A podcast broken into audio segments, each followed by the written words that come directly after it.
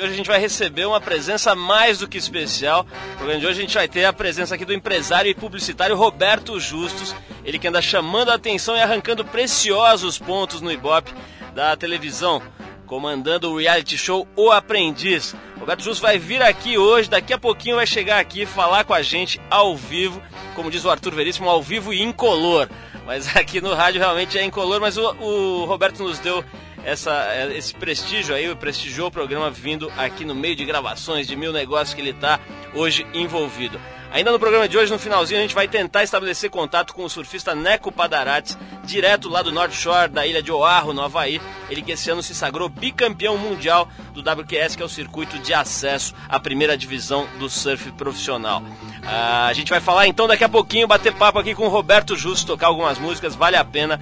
Você que aguardou aí durante alguns dias, ouviu as chamadas aqui na rádio, vai gostar de conhecer melhor essa figura que tem feito bastante sucesso na televisão, já fazia muito sucesso na publicidade e agora está arrebentando no comando do O Aprendiz. Vamos começar com Beatles aqui, uma música que eu tenho certeza que o Roberto gosta, a faixa Tomorrow Never Knows.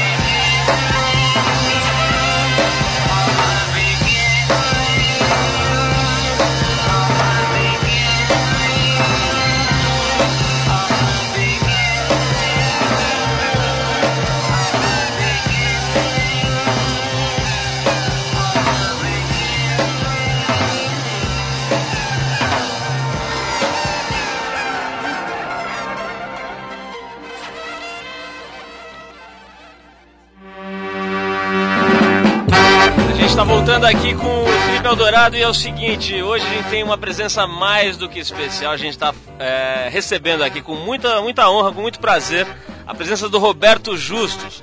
No mundo da publicidade ele é super conhecido pelo seu faro apurado para detectar e executar bons negócios. Tem muita gente que encontra, imagina a bola, mas tem pouca gente que vai lá, encara e fecha. O Justus é famoso por conseguir implementar muita coisa importante aí no mundo dos negócios da comunicação. Ele iniciou sua carreira em 1981 e hoje é um dos principais responsáveis pela bela moral que a publicidade brasileira andou conquistando pelo mundo afora.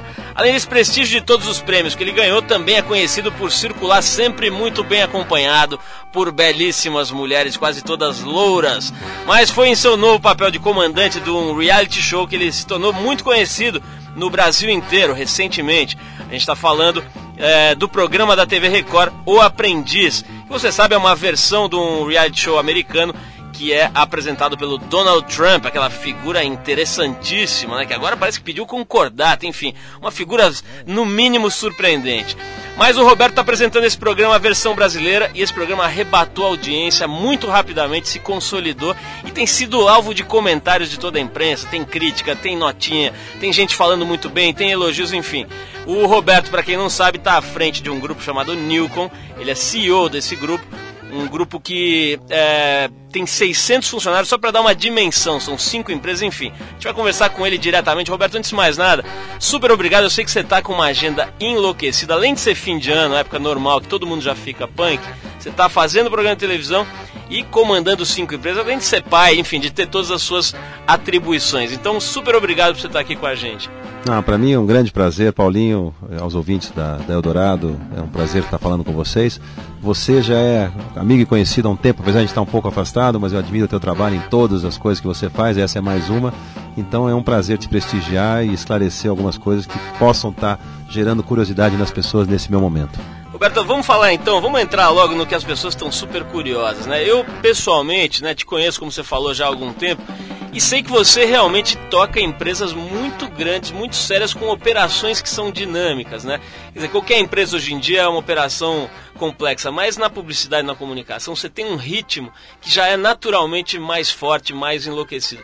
Como é que você está fazendo para se virar com a sua agenda? Quer dizer, que hora você está acordando? Como é que você está fazendo para não desmilinguir, né? Como é que você está segurando essa onda? Não, o que, o que fica, o que facilita um pouco, está realmente muito difícil, mas eu já estou há quase 24 anos nessa carreira, então Hoje eu estou numa posição, uh, eu não vou me chamar de rainha da Inglaterra, né? Mas uma posição de CEO, você tem um contato menos intenso do, no dia a dia com os clientes, porque a gente sempre sabe, o publicitário é comparado com os outros empresários, talvez tenha vida útil menor que os outros, porque é tanta, a dinâmica é tão incrível, você vive a vida dos seus clientes, então você vive a vida de vários mercados, é muita, é uma guerra, é uma competição ferrenha, então é muito difícil conviver nesse ambiente, em termos de horário, em termos de dedicação.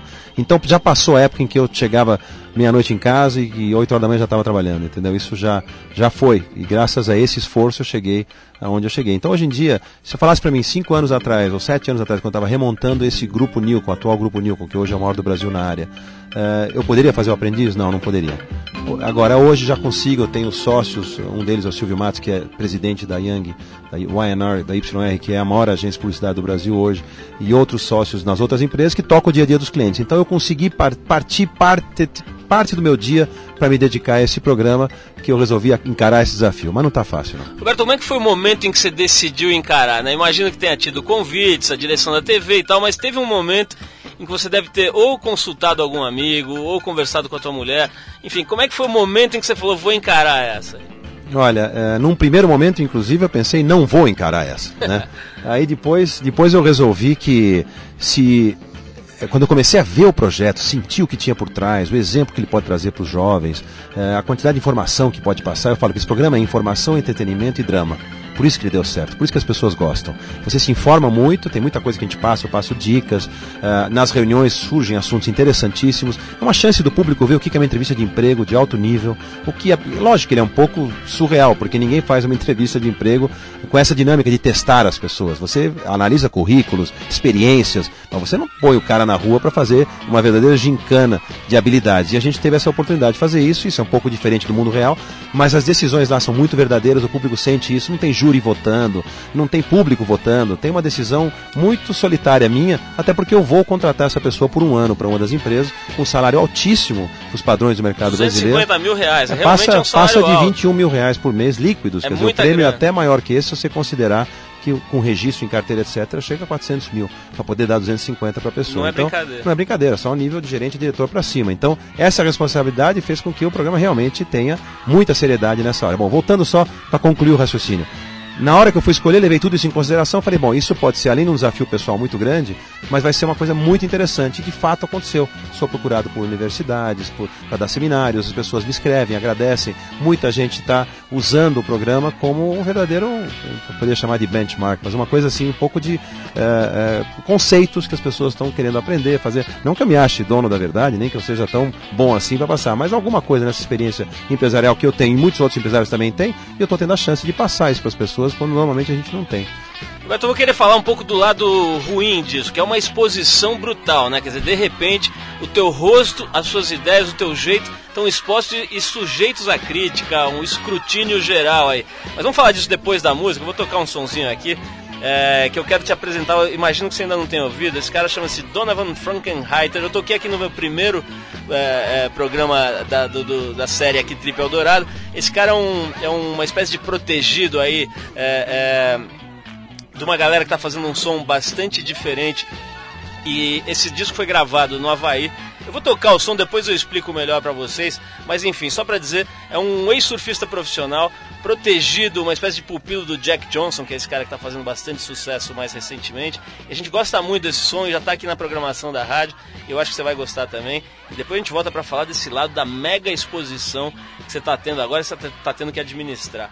Donovan Frankenheiter, On My Mind, a gente já volta com Roberto Justo.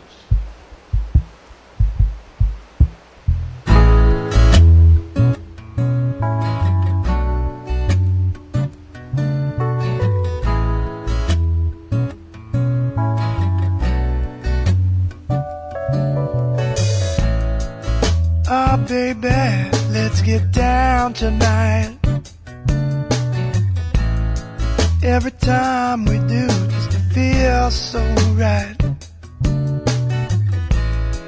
Let's go sit underneath that willow tree. Oh, baby, just you and me. Even though I can't see you all the time. Gotta let you know you're on my mind. Even though I can't see you all the time. I gotta let you know you're on my mind. Girl, you're on my mind, on my mind again. You're on my mind,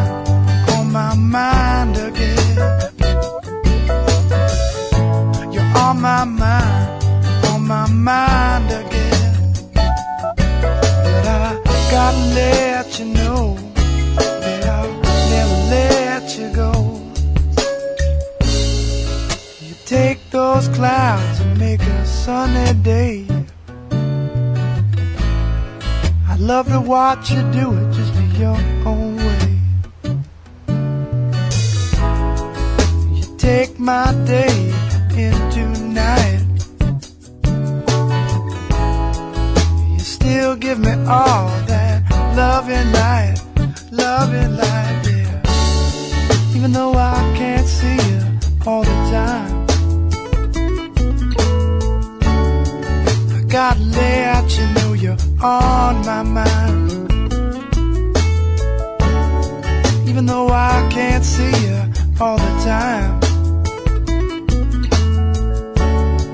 I gotta let you know you're on my mind. Oh, girl, you're on my mind, on my mind again. Woman, don't you know you're on my mind, on my mind again. Oh, gotta let you know you're on my mind, on my mind again. Because you're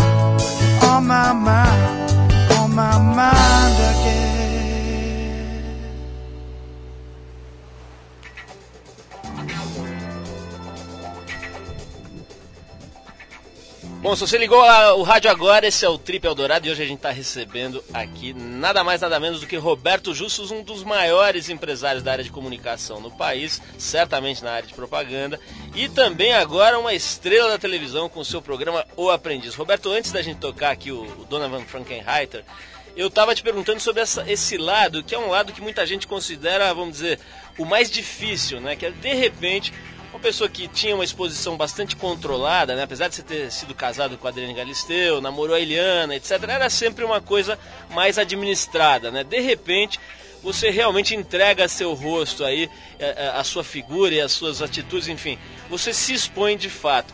Como é que você está administrando isso? Olha, é, realmente você está entrando nos lares brasileiros com esse, com esse nível de audiência que a gente está atingindo, todas as terças e quintas, é, te expõe, te abre demais. É, eu, de certa forma, estava um pouco acostumado a ter vida pessoal exposta nas relações com as pessoas famosas que eu tive. Então eu aprendi um pouco como é que funciona esse mundo, principalmente o mundo da fofoca, da mentira, das invenções. Eu ouço coisas até hoje de mim, do passado, que me fazem rir hoje. Eu aprendi a me blindar quanto a isso, porque existe, do mesmo jeito que existe gente que inventa piada, que é uma coisa que eu nunca entendi de onde surge piada, deve ter algum gênio inventando, tem gente que tem uma central de fofocas, que bastou o cara aparecer, ter sucesso e surgem as fofocas e as besteiras. Então, esse é um lado que você paga caro porque é chato você ver, mas eu tenho tido um carinho muito grande em relação ao aprendiz, principalmente, é, quanto à proposta do programa, com o, o benefício que ele está trazendo para as pessoas.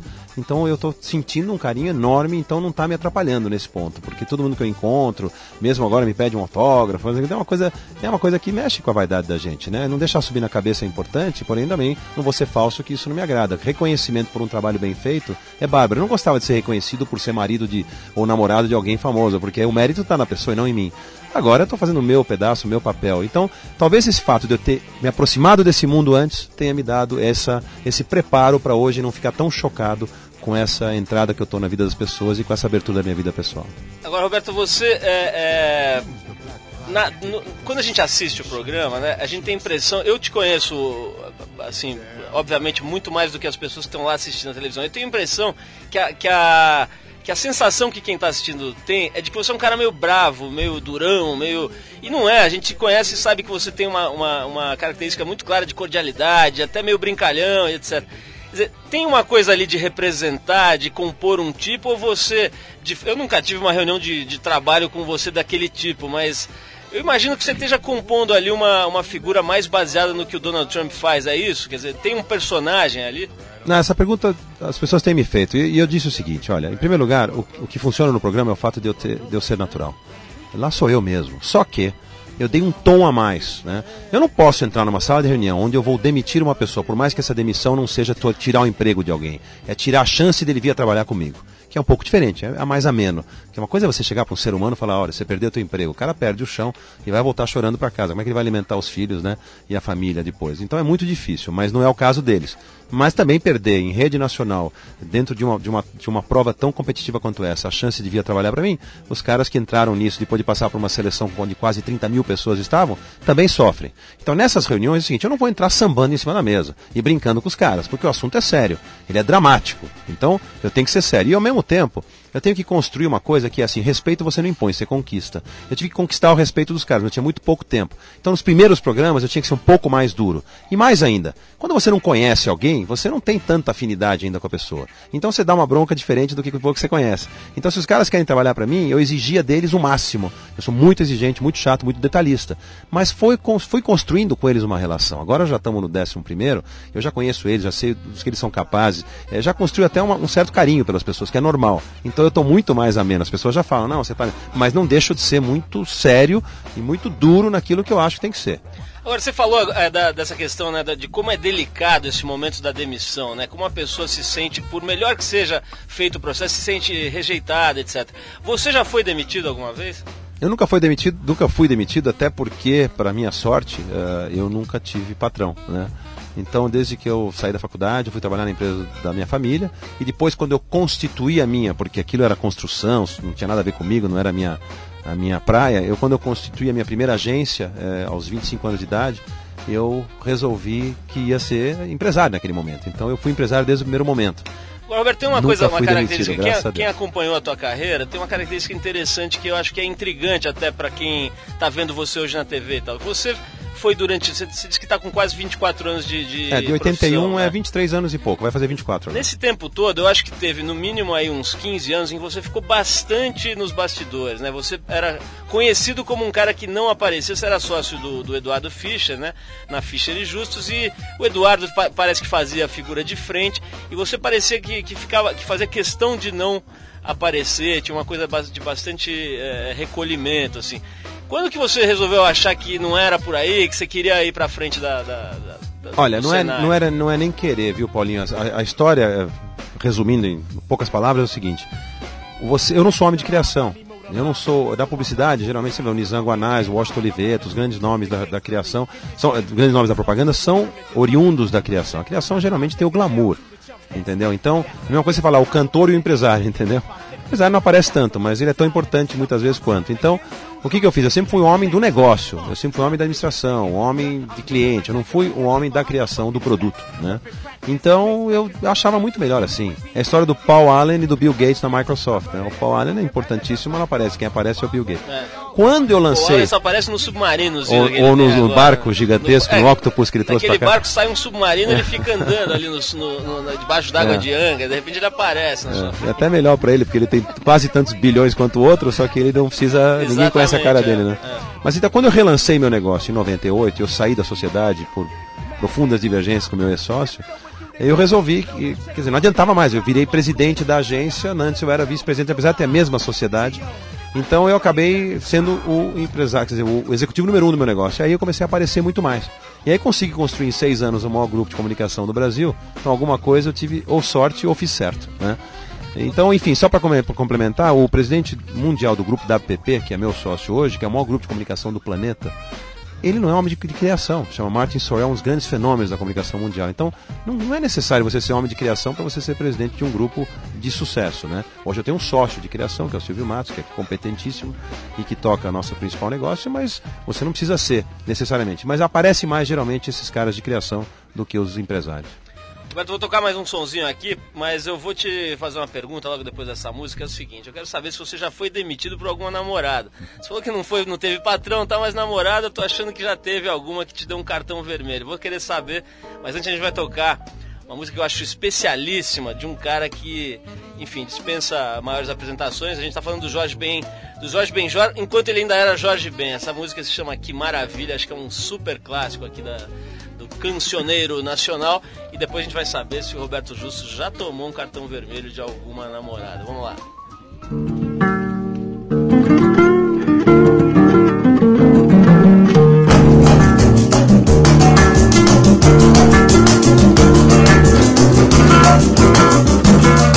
Lá fora está chovendo, mas assim mesmo eu vou correndo só pra ver o meu amor toda de branco, toda molhada e despenteada. Que maravilha, que coisa linda que é o meu amor. Entre bancários, automóveis, ruas e avenidas, milhões de buzinas tocando sem cessar. Ela vem chegando de branco, meiga e muito tímida. Com a chuva molhando seu corpo que eu vou abraçar.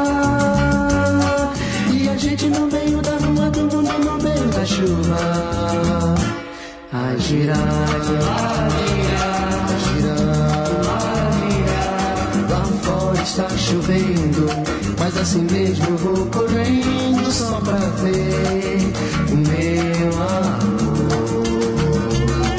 Ela vem toda de branco, toda molhada e despenteada. Que maravilha, que coisa linda que é o meu amor bancários, automóveis, ruas e avenidas. Milhões de buzinas tocando sem cessar. Ela vem chegando de branco, meiga e muito tímida. Com a chuva molhando seu corpo que eu vou abraçar. E a gente no meio da rua, do mundo no meio da chuva. A girar.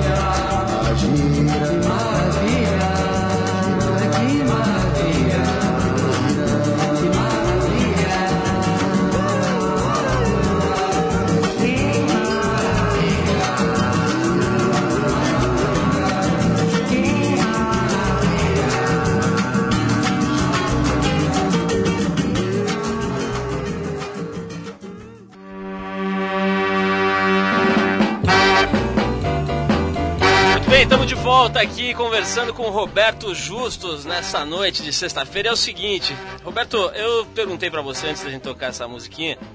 É, bom, todo mundo acompanhou os seus romances com mulheres famosas, né? Não dava para não, pra não acompanhar. Você foi casado, foi um casamento super é, comentado e, e, fotos, etc., com a Adriane Galisteu. Depois namorou bastante tempo a Eliana, que aliás está casando amanhã, né? E você é, é já teve alguma situação daquele clássico pé na bunda, né? Aquela situação que você fica mal, arrastando corrente, chama um amigo para tomar uns drinks.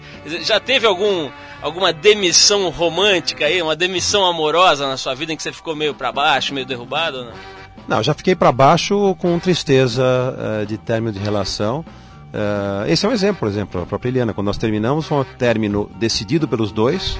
Logo depois, passou algumas semanas, eu fiquei super afim de, de voltar. Ela não quis. Então essa hora, essa hora foi ruim. Entendeu? Então ela e no fim acabou sendo que ela tinha razão, porque não ia dar certo mesmo. Mas eu fiquei muito mal naquela época. E, e não tem porque o homem não admitir quando essas coisas acontecem. Acontece com homem, acontece com mulher. Eu já tive conquistas que eu não consegui realizar. É natural, entendeu? Mas assim, um pé na bunda de estar numa relação e a pessoa falar tchau, vai embora, não, não aconteceu. Mas aconteceu de eu querer de volta alguma coisa, ou querer conquistar alguém, não conseguir e sofrer por isso. Roberto, essa, essa história da. Quer dizer, passa pela autoestima, pela vaidade, né? Quer dizer, você se sente aí numa situação dessa com a autoestima baixa. Essa, essa questão da vaidade, né? É uma coisa que sempre que falam de você, levantam alguma questão relacionada com isso, com a beleza, com o penteado, com não sei o quê. Como é que é a real disso? Como é que você se vê diante dessas, dessas críticas ou desses comentários? Fala ah, que ele é muito vaidoso, que ele vive se penteando e tal. Como é que é essa, essa a tua reação diante desses comentários? Olha, eu tenho, eu tenho um estilo, né? E eu aprendi também. Isso bate com a pergunta inicial, quando você falou, não, essa história de se tornar público, como é que você está lidando com isso e tal. É uma preocupação, né? Então você. Eu não sei por que, da onde surgem coisas desse tipo, mas você, você tem que falar mal de alguma coisa, né? Eh, se o cara não tem vício, não fuma, não bebe, é um cara esportista, é um bom pai, é então o que, que ele faz de errado, né? Então vamos falar, achar um defeito. Vamos achar um defeito do cara. Então se eles acham que isso é defeito, eu sou um cara todo certinho, eu sou um cara clássico, arrumado, eu não sou ousado nas coisas, não uso tatuagem, não uso piercing, não faço nada dessas coisas. É, sou um cara muito tradicional. É, o cabelo, eu sou um cara que sempre tá, tô penteado e tal. Agora daí para o tompete, que é o Tom Cavalcante fazendo aquele topete, eu não tenho topete, não sei de onde tiram essa história, né? E o negócio da escova, que uma vez escova, eu vi você é. falando que você nem sabia o que Eu não que sei o que, eu tive que aprender, porque falar, você faz escova no cabelo, eu entendia se você passa escova no cabelo, né? o que você faz ou passa? Me explica essa diferença. Escova é uma coisa que as mulheres fazem, que levantam, sei lá como é que elas fazem, aquilo no cabeleireiro e tal. Sei. E eu jamais, escuta, eu, é, que aí isso surgiu de uma brincadeira, de uma vez que a Adriane, na época, falou, ah, ele faz escova, ele, ou ele seca o cabelo. Eu seco o cabelo depois que eu lavo o cabelo. Eu não gosto de sair de cabelo molhado. E eu fiz uma consulta, 80% dos meus amigos fazem a mesma coisa. Só que eles não são conhecidos ninguém fala deles. Meu cabelo é super simples. Você vê, eu, sou, eu sou, tenho cabelo grisalho. Tenho caras aí que pintam o cabelo. Não, eu nunca fiz quem nada. Não, quem não te conhecer, que, vê, que, que vira essas críticas, vai achar que você é o, sei lá, o Walter Mercado, né? é, você viu aquela juba, coisa. Né? Então é só olhar. E quem me conhece sabe, entendeu? Então é super, eu sou super simples para isso. Não sou... Agora, vaidade. A vaidade é assim. Eu sou um cara que cuida da aparência. É, e falam hoje em dia a história do metrosexual, né? David Beckham, o cara tira a sobrancelha, pinta a unha, usa brinco, aí too much, sabe? Uma coisa que eu jamais na vida faria. Respeito o gosto dele, mas é cada um por si nesse, nesse sentido. Agora, cuidar da aparência hoje para o homem não é mais um mito. Quer dizer, o homem pode passar um creme na pele seca, o homem usa um shampoo bom, usa um bom perfume. Eu me cuido. Eu, eu prefiro eu, eu, ser assim, gosto de ser assim, assumo que eu sou assim. Agora, uma coisa é vaidade, outra coisa é narcisismo. Eu não sou aquele cara que fica 100 horas na frente do espelho se achando lindo, entendeu? Agora, eu gosto de estar sempre arrumadinho. Se eu saio num vento e meu cabelo desarrumar, eu vou dar um jeito de dar uma arrumada nele. Entendeu? Esse, esse, esse microfone, como é que chama isso aqui? Esse headphone que tá em mim agora, acabar com meu cabelo, eu vou dar uma ajeitada nele Vai na saída. Um não tem problema nenhum, pra sair bonitinho. o, o, Roberto, vou te pedir licença, a gente está agora conectando com o Neco Padarates, um grande esportista, um grande nome do esporte brasileiro. Eu sei que você curte esporte também, pratica, observa, analisa. E a gente vai ter a chance aqui de bater um papo. Até se você quiser perguntar alguma coisa, nós estamos conectados agora, direto com o North Shore da ilha de Oahu, no Havaí, com o Neco Padarates, bicampeão mundial do WQS, o circuito de acesso à divisão principal do surf profissional mundial. Neco, você está ouvindo a gente bem por telefone aí? Oi, tudo bom? Tô, tô ouvindo legal, cara. Tá um pouquinho baixo, mas tá dando pra ouvir na boa. Neco, eu queria saber o seguinte, como é que você se sentiu? Eu sei que esse ano foi um ano super importante para você. Você teve aquele trauma do acidente no Tahiti, mais ou menos quatro anos atrás, em que todo mundo acompanhou. Você quase morreu lá no Tahiti, naquela onda que é considerada a mais perigosa do mundo, a onda de Chopo lá no Tahiti. E esse ano você deu a volta por cima, voltou lá pro Tahiti pela primeira vez depois do acidente. Eu tava lá, acompanhei, você botou para dentro nas ondas gigantescas. E agora essa, essa coroação do teu trabalho, né, com esse segundo título mundial do WQS. Como é que tá sendo? Como é que você se sentiu? Quer dizer, deu a volta por cima, tá se sentindo é, vitorioso aí diante daquele quadro tão sinistro que rolou com você quatro anos atrás? Bom, é, Conforme eu acho que todo o resultado do trabalho é conforme a tua dedicação, né, cara? E eu acho que eu estipulei uma meta para mim há cinco anos atrás. É, tentei manter o máximo em sigilo, é, deixando as pessoas falar bem ou mal. É, e tentei apenas trazer, a, a, aperfeiçoar meu trabalho da melhor maneira possível para que eu pudesse talvez um dia concretizar o, isso como resultado, né, cara? E o primeiro ano acho que foi um ano muito tenso, porque foi a primeira vez, foi a primeira sensação. E eu acho que esse ano foi uma coisa responsável, foi uma coisa consciente, né? Não foi uma coisa que aconteceu por acaso. Eu me dediquei todos os dias, de todas as horas, de, praticamente aí de, de um ano. É, já faz mais ou menos fevereiro de, de dois anos atrás que eu não, ainda não consegui olhar pro pro meu quarto, para minhas coisas, é, pro, pro, pro, meu desejo pessoal, né, cara? Eu apenas consegui olhar pro trabalho e graças a Deus é, se concretizou da melhor maneira, né, cara? Então estamos aí tentando apenas ter um pouquinho de férias agora, uns dias de calma e tranquilidade. Neco, mas você está aí no North Shore, todo mundo sabe, né? Uma das arenas mais casca-grossa do mundo no, em termos de competição e a gente está aí acompanhando as últimas etapas né, do Mundial. Como é que está o cenário para os brasileiros? Tem algum brasileiro além de você aí se dando bem? Eu sei que teve um aí que se deu bem na, na prova WQS em Pipeline, né? Como é que está a cena para os brasileiros aí nesse finalzinho de temporada? Bom, é, primeiro as pessoas no Brasil, é, como é esse país enorme aí, tem pouca noção sobre a questão política, né, é, da diferença do brasileiro para as outras pessoas, né, dentro do circuito mundial. É claro que existe uma diferença nos olhos dessas pessoas e, e a gente tenta fazer tudo possível para todo possível para tentar diluir isso, né, cara? E e talvez trazer o que realmente o brasileiro está merecendo. Acho que no momento o brasileiro está tendo, está é, mostrando o trabalho dele, o serviço dele, a cada dia que passa cada vez mais, né, cara? E, isso está dependendo de um pouco de todos, né? Que graças a Deus está repercutindo um, um, um, lado muito positivo. Nós tivemos aí no, no começo da triagem o Bruno Santos, né, que é é um moleque novo que está vindo por aí, pô, com tudo, e que graças a Deus conseguiu deixar todos os grandes atletas que a triagem, para que, que todo mundo possa entender, são é, atletas convidados, local é, do lugar, que, que na verdade são pessoas de altíssimo mérito, assim, são pessoas que tu tem que tirar o chapéu, e principalmente porque Pipeline é como se fosse o nosso Maracanã, né, cara? Então, é claro que todo mundo quer um dia poder jogar bem, estar tá ali dentro, fazer o seu trabalho direito e bem feito, para que talvez os olheiros, né, tenham condição de te dar um passo um pouco mais à frente aí, né, pelo que tu merece. E isso está sendo muito legal, cara. Eu acho que a gente está se unindo cada vez mais. É, é, importante a união. A gente vem de um país é, subdesenvolvido, mas que tem muita riqueza dentro dele, né? É só saber como lapidar a pedra, né? E graças a Deus estamos fazendo esse trabalho direito, cara. Neco, eu quero te dar os parabéns, a gente, no que depender da gente aqui, a gente vai estar sempre apoiando o trabalho sério dos atletas brasileiros, como é o seu caso. Eu tive lá no Tahiti, vi a tua coragem, vi a tua condição física de quem se preparou seriamente e é, vi o resultado disso, né? Aqueles tubos de 10 a 12 pés, você lá dentro amarradão com cara de felicidade. Então, parabéns aí por mais esse título que você traz para o Brasil e a gente deixa um abraço para você e vamos tocar mais uma musiquinha aqui que eu quero que você ouça com a gente aí no North Shore para te inspirar a performance em Pipeline. A gente separou aqui a música Superstition do Stevie Wonder e daqui a pouco vamos conversar mais com o Roberto Justus. Um abração, Neco, obrigado. Agradeço a atenção de vocês aí, obrigado, porque a gente precisa de vocês para que o Brasil saiba quem é a gente. Obrigado, gente.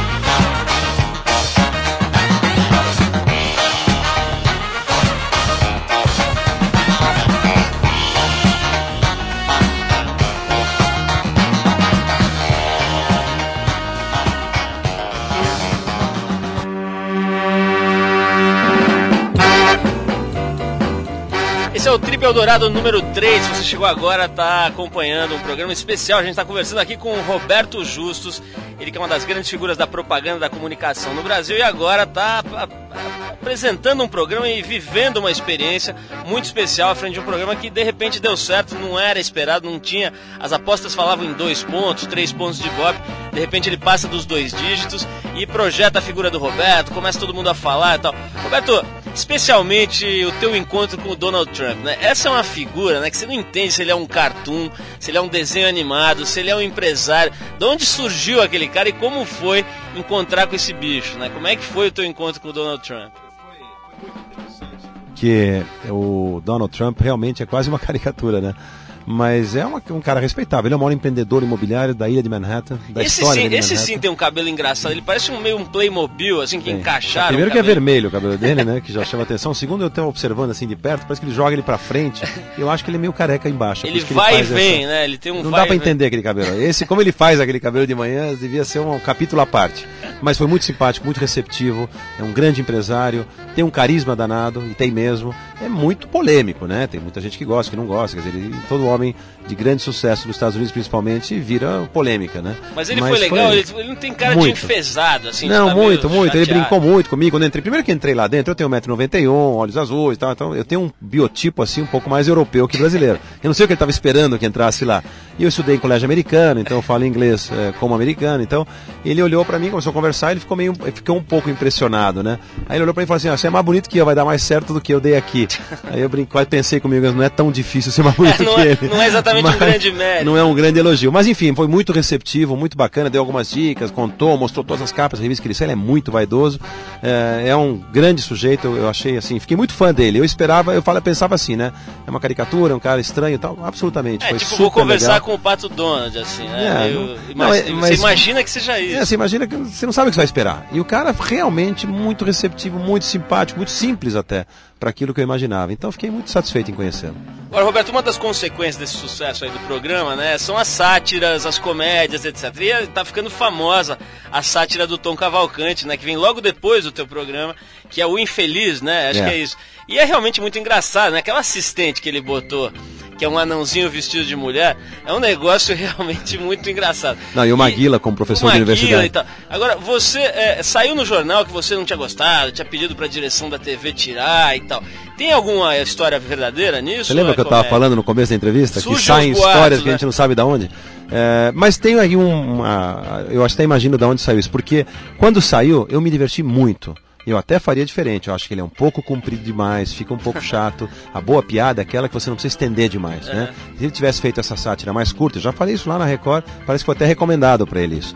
É, ia ficar muito mais engraçado. Agora, é, eu falei que eu não achava certo colar diretamente do programa, como faz Cacete Planeta com a novela Senhora do Destino na Globo, colar o programa, porque nós estamos saindo de um drama, de uma demissão, de uma infelicidade de uma pessoa lá, um negócio sério e tal. E não tem nenhum comercial, não tem nenhuma abertura do programa do Tom e já cola o infeliz, eu acho desrespeito com o nosso público e com as nossas pessoas. Agora eu falei, por favor, coloque o programa, não tem problema nenhum, acho divertidíssimo, faz bem pra casa, dá uma boa audiência, você só faz paródia daquilo que é sucesso. Me sinto lisonjeado de alguém estar parodiando o nosso programa, porque ninguém chuta cachorro morto. Se o programa não fosse bom, ele não estaria sendo parodiado. Então, façam, mas deixa começar o programa. E a direção da Record falou, você tem razão. E o Tom entra, fala, apresenta o programa, e agora com vocês o infeliz. É diferente, isso, isso dá um pouco, dá mais respeito e nos coloca um pouco mais distantes, e aí faça o que quiser. Ele me imita como se fosse um robô, eu não acho que eu sou um robô. Ele pôs um topete que eu sei que eu não tenho. E fala das pessoas de uma forma muito É, mal educada. todo mundo, todo mundo pro tal. inferno, É, é. Mas tudo bem, mas é engraçadíssimo, ele é um talento, né? Roberto, já deu pra você perceber que esse programa tem como característica a diversidade e a gente, enfim, tipo, conversa com você, depois vai pro surf no Havaí. É. E agora eu quero voltar pra publicidade, que é o seguinte, é, tem um monte de gente do mercado de comunicação que ouve a rádio, ouve o nosso programa e etc. E você é um cara que está, vamos dizer, no, no topo desse mercado aí, dirigindo cinco empresas, uma das maiores, a maior agência e tal. É, tem uma conversa no mercado muito forte, quer dizer, se discute isso abertamente em congresso, etc., de que a propaganda estaria passando por um processo de revisão completa, né? Quer dizer, desde a remuneração até o tipo de serviço prestado, parece que essas empresas estão tendo que se reinventar. Como é que é a tua análise? Está tendo isso mesmo? Tá te... É um momento de dificuldade para propaganda ou não? Nós temos mais um programa ou vamos acabar nesse hoje aqui? Porque esse é um tema que eu vou resumir muito rapidamente, muito é. rapidamente. O mundo da comunicação mudou, o mundo, o mercado mudou. Então vamos começar por aí. Os produtos hoje em dia são muito similares. Qual a diferença entre um carro e outro? A marca. Mas nos padrões de carro caro, carro médio, carro barato, todos eles têm andam, todas. Tem todos têm ar-condicionado, tem vidro elétrico, tem tudo, enfim, automático, não automático. Então, o que, que muda? É, qual a diferença entre um televisor e outro, um celular e outro, um serviço, enfim? O acesso à tecnologia e capital no mundo atual é praticamente igual para todas as empresas. Com exceção de alguns produtos que são lançados, eh, posso falar de um produto aqui, por exemplo, há alguns anos atrás se lançou o Viagra no mercado. Né? Esse foi um produto que foi um, um, produto fora de série que não tinha concorrente. Então reinou absoluto por uns anos. Depois os outros já vêm atrás, porque isso acontece em, em quase todas as categorias. Agora, tirando exceções como essa, o que faz a diferença? A comunicação hoje em dia, porque a marca se torna uh, o atrativo. Como é que você faz para o consumidor entrar numa loja e comprar o produto que você está anunciando e não do seu concorrente? Aí esse é o primeiro fator. Então, o primeiro fator, a importância que a comunicação tem, mais hoje até do que no passado. Só que mudou tudo. Mudou o consumidor, mudou o nível de exigência do consumidor, mudou o volume de informações, tem a internet, tem as novas mídias, tem TV a cabo, tem, enfim, cê, cê, você tem agora um acesso, uh, você bombardeia o consumidor com milhares de informações por dia muito difícil você sobressair nisso também. Então a dificuldade aumentou uma barbaridade, a nossa expertise teve que aumentar. Quem pensa só em publicidade, só em anúncio eh, de revista de televisão ou de rádio, está eh, perdido. Tem que ter um mix muito maior hoje em dia. Bom, acontece que o anunciante também mudou. O mundo mudou. Então o anunciante, é, os mercados mudaram. Você pega o mercado financeiro, o que aconteceu com os bancos, da época da inflação para hoje, como eles tiveram que aprimorar o seu serviço e ganhar dinheiro em outras coisas que eles ganhavam antes. Então, em tudo que todo mundo revendo todos os conceitos desses últimos anos, sobrou também para as agências, que nós tínhamos uma lei lei que protegia a Lei 4.680, a remuneração de agências, surgiu o SEMP, que hoje é o nosso órgão que nos eh, regulamenta a nossa remuneração. O anunciante está no papel dele, mas infelizmente ele quer economizar em cima da agência muitas vezes, quando a agência traz ideias que movimentam bilhões de reais em vendas. Né? Então essa discussão é muito apaixonante, não é para cá agora, mas sim, o mercado mudou, o consumidor mudou, o anunciante mudou, as margens estão muito pequenas e mais um problema, nós temos o país talvez de maior nível de impostos do, do mundo, né? nós somos taxados de uma forma absurda e a gente tem sofrido sofrido muito com isso isso baixa a rentabilidade. Eu, eu falo sempre do círculo virtuoso ou vicioso, só para encerrar. O que, que é o, o vicioso? Eu tendo menos rentabilidade, eu contrato gente de menos talento, gente de menos talento produz menos, quem produz menos vende menos, aí eu perco os meus clientes. Então, se eu pudesse ganhar um pouco mais, eu podia contratar gente de mais talento, eu investindo mais em talento, eu vou produzir melhores trabalhos, o cliente vai vender mais, eu vou crescer e aí todo mundo cresce. A mentalidade devia ser essa. Não, infelizmente, você tem que ficar lutando para conseguir convencer os clientes que você tem que receber aquilo que você merece. Tem agências que fazem por nada. Eu não consigo fazer assim. A nossa empresa cobra pelo que a gente entrega para o cliente, que é qualidade de serviço. É, realmente valia a pena. Aliás, podemos combinar uma hora, fazer um outro programa só para falar de propaganda e dessas mudanças. Mas eu tentei todas. ser breve máximo Não, foi possível. ótimo. Acho que você conseguiu dar uma super resumida aí numa questão que é super importante, né? Que é a revisão dessa, desse mercado que é fundamental hoje para rodar a roda do tal do capitalismo. Agora, Roberto, para a gente encerrar aqui, é, é, o seguinte, você falou para mim, né, na, num dos intervalos aqui, quando a gente estava ouvindo as músicas, que, estão te ligando de faculdades, é, empresários te mandando cartas, etc. Agora, tem uma coisa, eu notei aqui, pô, aqui mesmo no estúdio, nunca teve tanto ibope. Tinha umas oito mulheres fotografando, fazendo, dando pulinho para enxergar o Roberto Justo aumentou o Ibope aí. Eu sei que você tá namorando e tal, uma coisa séria, etc. Mas, pô, deve estar tá chegando carta. A mulher, acho que até umas candidatas lá do, do aprendiz ali estão dando umas olhadinhas ali meio de lado, etc. Não, imagina. Conta aí, como é que é, é esse lado aí? Tá dando para administrar o assédio? Porque aumenta mesmo. Até, eu falo pro Luciano Huck, que é meu amigo, até o Luciano ficou bonito na televisão, né? Quer dizer, tudo é possível. Você, para você, como é que tá sendo aí? Não, é natural que quando você se expõe desse jeito, você tem, você desperta as curiosidades, e essa feminina principalmente, né? Eu fico muito envaidecido com isso, eu recebo cartas, recebo e-mails, as pessoas me param na rua tal. É legal, não estou dizendo que não, não vou admitir que não seja legal. E, e fala uma coisa, coisa engraçada, né? nossa, mas você, além de, de boa pinta, você tem conteúdo, ninguém imaginava que fosse tão mas as pessoas imaginam que alguém sem conteúdo consegue produzir um bom trabalho em qualquer ramo. Difícil, né? Só que ninguém conhecia. Daí você, aquele jeito de falar na sala de reunião tal, isso acho que gera um pouco de interesse de outros, de outros tipos de interesse, né? Mas eu eu, assim, sou super carinhoso com as pessoas, porque elas estão sendo super carinhosas comigo. É, realmente estou namorando, estou comprometido estou muito bem, obrigado. Mas, e sou fiel, sou um cara sério. Isso às vezes até desponta mais ainda interesse nas pessoas, porque não é aquele cara que sai dando tiro para os lados. Eu nunca vou fazer isso, não é meu estilo. Mas é, gosto, é um carinho muito especial. A People and Arts, por exemplo, que retransmite o nosso programa é, duas vezes na mesma noite, pouco antes um pouco depois da Record, eles é, falaram que a audiência feminina aumentou demais, demais, demais no programa. E eu fiquei, adorei, né? Achei bem legal. Qual de nós não gosta de agradar as mulheres? Realmente não dá para reclamar. Roberto, olha, super obrigado pela tua presença aqui. Eu sei que você parou a gravação, atravessou a cidade, foi uma distinção muito grande. Fiquei muito feliz que tenha dado certo a gente bater esse papo. Acho que deu para esclarecer um pouco. As pessoas não sacam muito você. Como, como eu disse aqui, pô, você ficou aí bastante tempo sem aparecer, depois apareceu como marido da Galisteu. De repente as pessoas começam a te conhecer. Acho que isso aqui é uma oportunidade também para te sacarem melhor e entenderem o que você falou. Quer dizer, ninguém consegue fazer um grupo de empresas desse tamanho ou mesmo um programa desse tipo se não tiver algo a dizer, algo a mostrar. Né? Então eu quero te dar os parabéns. Acho muito legal essa divisão de audiência, quer dizer, outras emissoras estarem disputando audiências importantes de dois dígitos. Isso é um serviço importante para o país.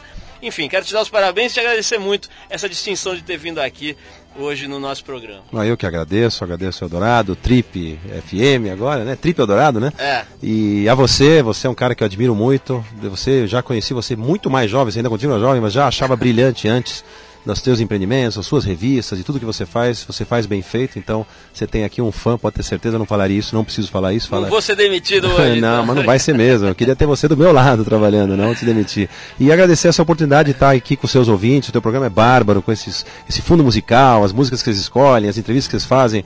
E eu vou acompanhar agora de perto, viu? E muito obrigado pela oportunidade de estar aqui com vocês. Maravilha, Roberto. Então tá todo mundo convidado a assistir O Aprendiz. Dá, dá os horários aí que tá terminando, né? Dia é importante. Acaba, nós né? tivemos ontem o 11 primeiro episódio. Esse episódio foi uma retrospectiva de tudo que aconteceu. Algumas pessoas perderam alguns capítulos, a gente achou importante colocar todo mundo a par do que está acontecendo. E eu mostrei bastidores, perguntas que me fazem nas ruas, eu ontem mostrei no ar. Então, onde os caras ficam, onde eles moram, etc. Vamos para o 12 terça-feira agora.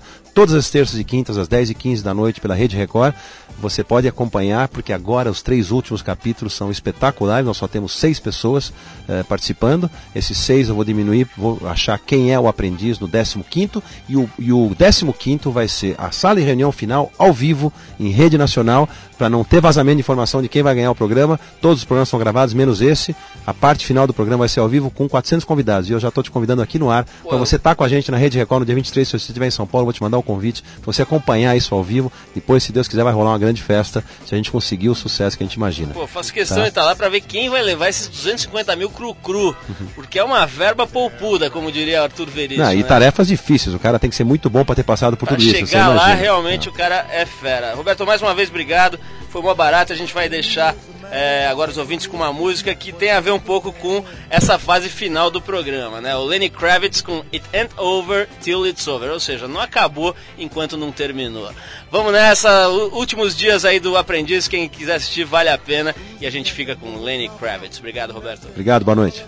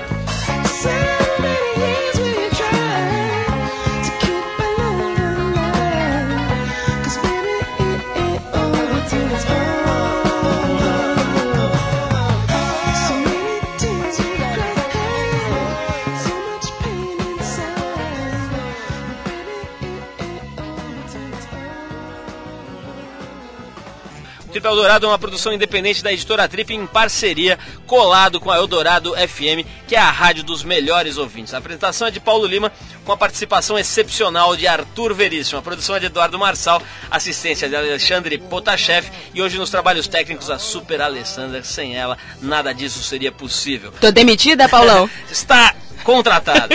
Quem quiser escrever pra gente pode mandar o seu e-mail para radio@trip.com.br que a gente vai gostar de saber a sua opinião. Semana que vem, se Deus quiser, a gente volta nesse mesmo horário com mais um Trip Eldorado aqui na Eldorado FM, a rádio dos melhores ouvintes. Abração e até lá.